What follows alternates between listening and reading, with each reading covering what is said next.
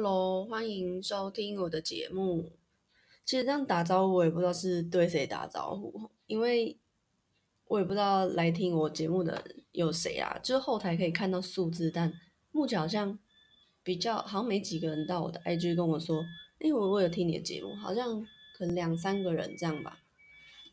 而且秋天到了，最近真的是食欲之秋。我们家附近开了一间那个乌龙面店。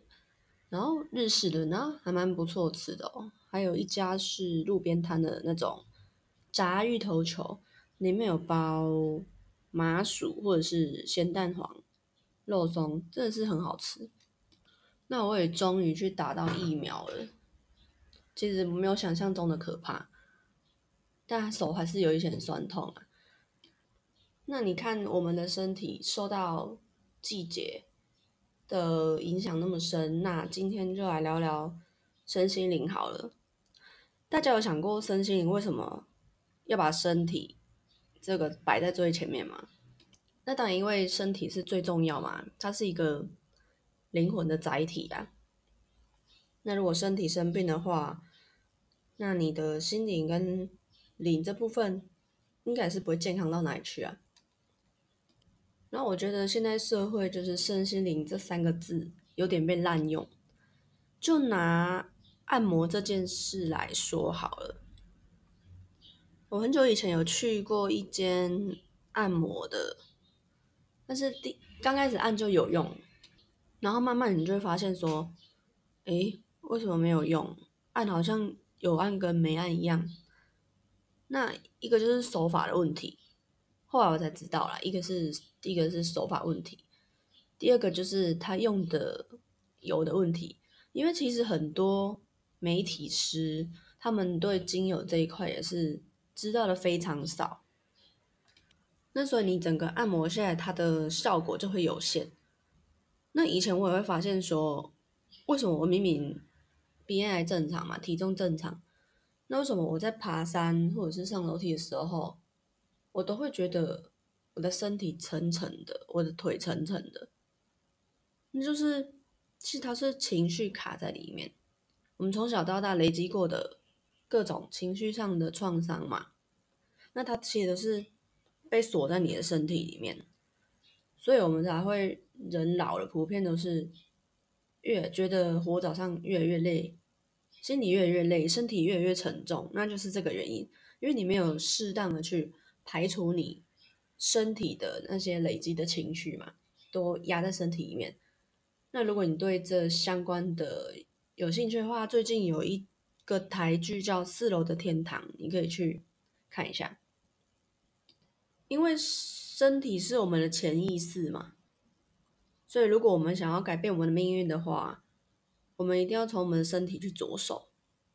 但在这个时代，怎么说？因为人的身体是有自己疗愈自己的能力，但是在这个时代，我们会大部分人会倾向于去把自己的健康外包给医院，就是平常可能没有在注意自己的身体，就想说，呃，反正我如果病痛出来的话，我就去看医生就好了。那有病痛当然是要看医生，可是有没有去思考说，你这个疾病背后的原因，它你的身体要告诉你是什么？这是你长久以来用着不不适合自己的方式去过生活。那我最近有看一本书，它还蛮老的，它叫《身心调愈地图》。它讲的就是说，一个疾病背后是要告诉身体要告诉你什么。例如有一张图嘛，人有分为三个中心。由上而下是控制中心、行动中心跟移动中心。那控制中心就是规划跟思考的中心，那是你的思想转成活动跟目的的地方，就是你的颈部跟肩膀。那颈部是你头跟你的心脏之间的一条桥嘛？那颈部也包括喉咙啊，它是一个用来吞咽现实，也是你用来讲话嗯，表达你自己感受还有存在的部位嘛。然后肩膀的话是用来背负的部位，它也要负责承担的是，呃，可能不属于你的部分，或者是你没有做到心里想做的事情所产生的压力都会在这边。所以肩颈僵硬的人，就是压力自己给自己压力很重。那行动的中心就是从你做事情、表达内在渴望，一直延伸到外在的实际表达，就是肩膀到手的部分是你的行动中心。那要涵盖一个背部，背部也就是你，也是你的潜意识，就是你隐藏问题的部位。那你胸部就是代表你要摆出一个好的态度来面对这个世界。手臂呢是用来接受或推开。的部分，双手是我们应付自己，或者是别人应付我们的部位。好，那最下面移动中心就是骨盆、双腿、双脚那边，从内在的动作一直延伸到外在的动作表达跟方向。肚子是各种感受的部位，都储存在这边。然后臀部就是屁股啊。你不想看到的部分，都镇压在这边，都藏在这边。膝盖就是你放弃骄傲，或是无法为自己挺身而出的部位。因为不是有俗语，哎，成语叫做屈膝什么的吗？那你如果遇到国王什么的，在他面前不是也要跪下吗？对，就是臣服的部位。那脚踝就是让你保持直立，它是我们的支持系统。双脚是让我们拥有立足点，反映出我们的方向的目的，就是你要走去哪里都是要靠脚嘛。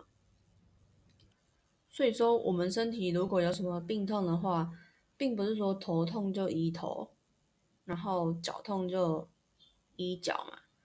因为你肩膀的疼痛，上部上半部，也有可能是因为你骨盆。不正引起的。那除了外在的这些肢体，你的内脏，比如说体内的消化系统啊，或者是免疫系统所拥有的病的话，它背后的意思有很多。那这边就先先介绍外在看到肢体这样。在我有这些观念跟踏进身心灵之前啊。其实小时候我就隐隐约约有一些感觉，但我没有这方接触到这方面的知识。就是头痛嘛，你第一个反应就是去吃药。可是如果你这个状况一直反复，你就会去思考说，为什么我头痛了，我吃药好了嘛？那为什么我下一次又在头痛了呢？这其中到底是什么原因？有没有可以根治的办法？那就如有这种感觉，那。这个直觉，然后身体就慢慢的带我找到答案，这样。所以说，我觉得你对你的疾病要有一个认知，就是说，你是要慢慢的拖拖拖拖拖拖到后来很严重了，再去请医师来治疗这个症状，或者是你要在前期的时候就对身体有觉察。然后去了解说你的疾病要告诉你是什么，你身体要告诉你什么，进而去调整你自己的生活方式，去更懂你的身体，懂你的生命。其实你要哪一个都可以，都是你自己的选择嘛。那有一句话我觉得也很有意思，他说“上工治未病”，上工就是上下的上，工人的工，治未病，未来的未，然后中宫治乙病。那我会觉得说，现在的医学好像是在乙病这个部分比较多，就是它症状显现出来了，显现在你的身体上面了，仪器才检查得到嘛。那我们为什么不在它有一点在你的心灵有一点小小的征兆的时候，就去先去预防它、疗愈它，它就不会到后面变得这么严重啊。这也就是为什么。有一句话叫做“圣人未因”，然后好像凡人为果吧，就是因果这两个关系之间，你所有事情从因这个方面去觉知调整的话，那它就不会长成果实啊。好啦，今天先分享到这里吧，拜拜。